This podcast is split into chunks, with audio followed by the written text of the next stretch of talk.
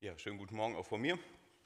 Ähm, Paul, der stand letzte Woche hier vorne und äh, hat hier zur, ich glaube zur Einleitung war es, etwas über die, Präsent die Präsentationsstimme erzählt. Er hat, hat, gesagt, wie wenn man hier vorne steht, dass die Stimme dann automatisch ein paar, ein paar Töne höher ist. Ich merke das bei mir gerade auch. Ähm, genau. Ich möchte heute aber über Männlichkeit reden Deshalb werde ich versuchen, die ganze Zeit möglichst tief zu bleiben, denn eine, männlich, eine männliche Stimme, die ist möglichst tief. Nein, also heute geht es zwar um Männlichkeit, in gewisser Weise, ähm, aber eben nicht um diese Männlichkeit. Ja? Nicht, dass wir groß, stark, ein Bart am besten, ähm, dicke Oberarme und eine tiefe Stimme haben. Heute geht es um die Männlichkeit, ähm, ja, wie Gott sie sich eigentlich vorgestellt hat ja, und wie er sie sich eigentlich wünscht. Und ich habe in letzter Zeit häufiger Männer sagen hören äh, oder den Wunsch geäußert, ähm, dass sie gerne Männer nach Gottes Herzen wären, dass sie Männer sein wollen, wie Gott sie haben will. Und ich habe diesen Wunsch auch, definitiv. Ähm, oft wird diese Bezeichnung, finde ich, aber als Floskel benutzt. Und ja, das wird gemacht, weil als christlicher Mann sagt man das einfach so.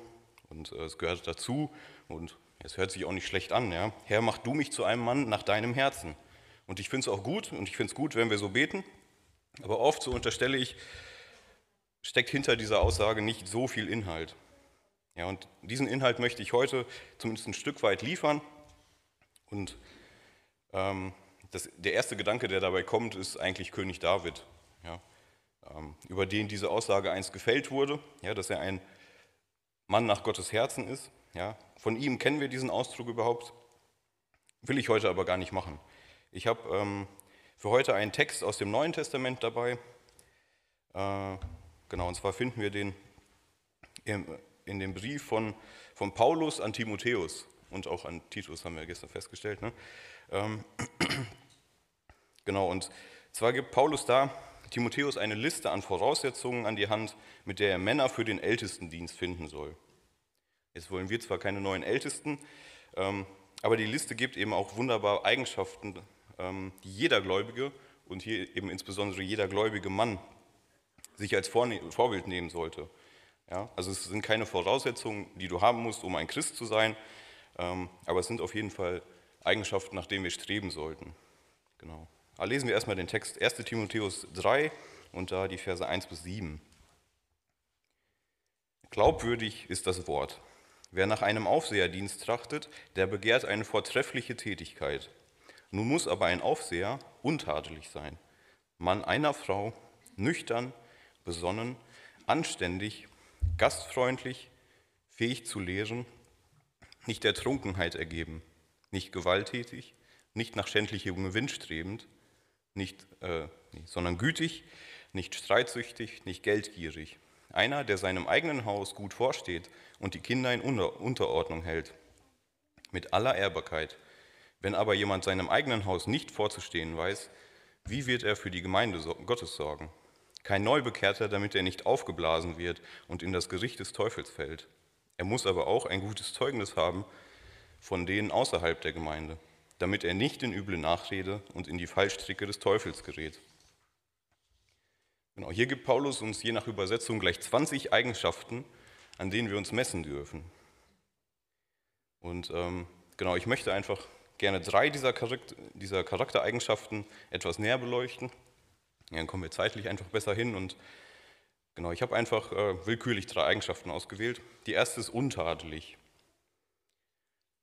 Untadelig heißt so viel wie keinerlei Anlass zu einem Tadel bietend, kann auch übersetzt werden mit anständig, charakterfest, ehrenwert, ehrlich und ein vielleicht modernerer Begriff integer.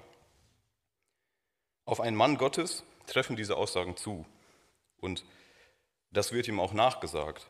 Ja, ein Mann Gottes hat einen guten Ruf, der ihm vielleicht sogar vorauseilt. Als Paulus ähm, auf seiner zweiten Missionsreise nach Lystra kam, hörte er bereits von Timotheus, der einen guten Ruf bei den Brüdern in Lystra und in, und in Ikonien hatte.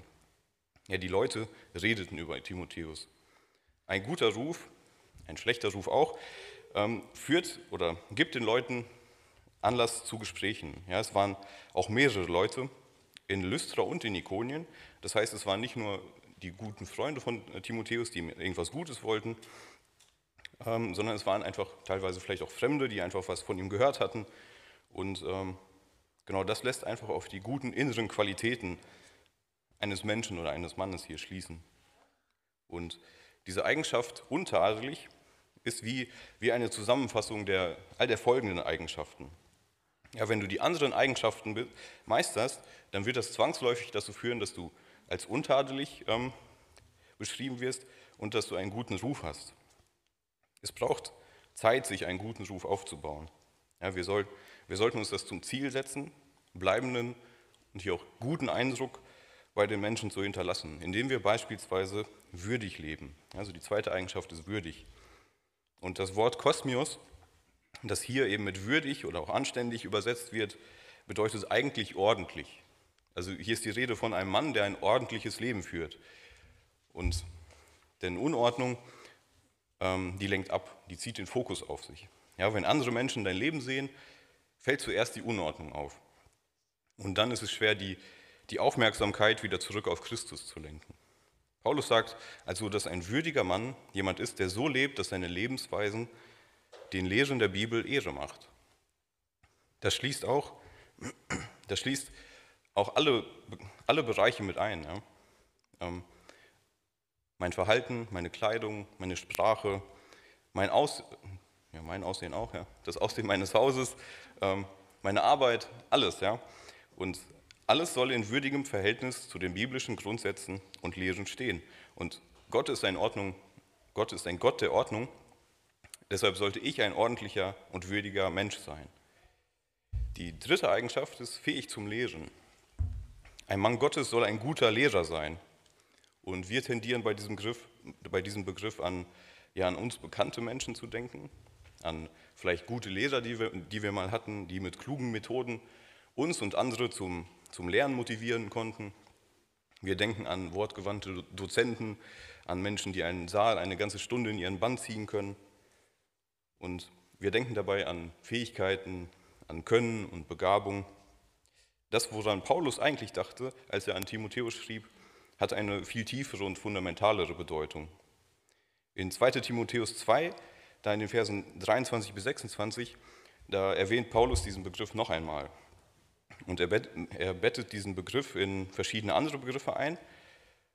So sollte Timotheus zum Beispiel Streitigkeiten vermeiden, er sollte zu allen Leuten freundlich sein, er sollte geduldig sein, wenn er fälschlich beschuldigt und persönlich angegriffen wird, er sollte die Widerstrebenden mit sanftmütigem Geist zurechtweisen. Und zwischen diesen Begriffen und dazwischen diesen Beschreibungen findet sich der Ausdruck wieder ein gut fähig zum Lehren sein.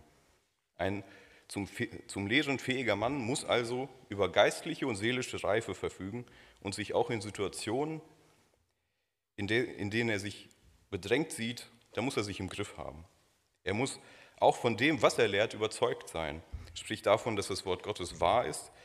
Er muss auch die Lehren der Bibel so weit verstehen, dass er überhaupt fähig ist, andere zu lehren darüber. Kurz, ein Gläubiger muss mehr und mehr das Wort Gottes kennenlernen, mehr und mehr an das Wort Gottes glauben und mehr und mehr das Wort Gottes ausleben. Genau, das waren jetzt drei Eigenschaften. Wenn euch die, die restlichen äh, Merkmale oder Eigenschaften auch noch weiter interessieren, kann ich euch ein gutes Buch empfehlen, aus dem ich auch viele Gedanken äh, für heute übernommen habe. Genau, das, der Mann, wie Gott ihn haben will. Und da wird genau das gemacht. Ja, da wird diese Stelle aus äh, Timotheus, aus 1. Timotheus, ähm, ja, so ein bisschen auseinandergenommen. Und jede Eigenschaft bekommt ein eigenes, ein eigenes Kapitel in diesem Buch. Am Ende des Kapitels äh, wird es auch noch ein bisschen praktisch. Und ähm, genau, der Autor stellt da einfach verschiedene Aufgaben, wie wir das Ausleben dieser Eigenschaften in unserem Leben üben können. Und Üben ist hier auch ein sehr guter und wichtiger Stichpunkt, ähm, denn das Ganze passiert nicht von heute auf morgen. Und das erkennt ihr auch, wenn ihr, wenn ihr diese Liste an Merkmalen mal mit meinem Leben vergleicht. Ja? Wenn ihr mein Leben betrachtet und äh, diesen, diesen Maßstab Gottes anhaltet, werdet ihr hoffentlich ein paar gute Momente sehen, ja? ein paar gute Momente, wo ich vielleicht gar nicht so schlecht bei wegkomme. Da werden aber auch haufenweise Momente sein, in denen ich jämmerlich versagt habe, ein Mann Gottes zu sein. genau, das Buch hat äh, die Gemeinde mir zu meiner Taufe geschenkt. Das heißt, ich kenne das Buch seit mindestens acht Jahren und trotzdem ist an mir noch ein Haufen Arbeit dran. Ne? Also, und ich denke, unsere Geschwister, die noch länger dabei sind, äh, die würden auch Folgendes unterschreiben, um ein Mann Gottes oder ein Mensch Gottes zu werden, braucht es Zeit und Einsatz und eben Gottes Hilfe. Deshalb bete ich einfach, dass wir, dass wir auch bereit sind, diesen Einsatz und die Zeit zu leisten und äh, dass Gott uns dabei unterstützt, Menschen nach seinem Herzen zu werden. Amen.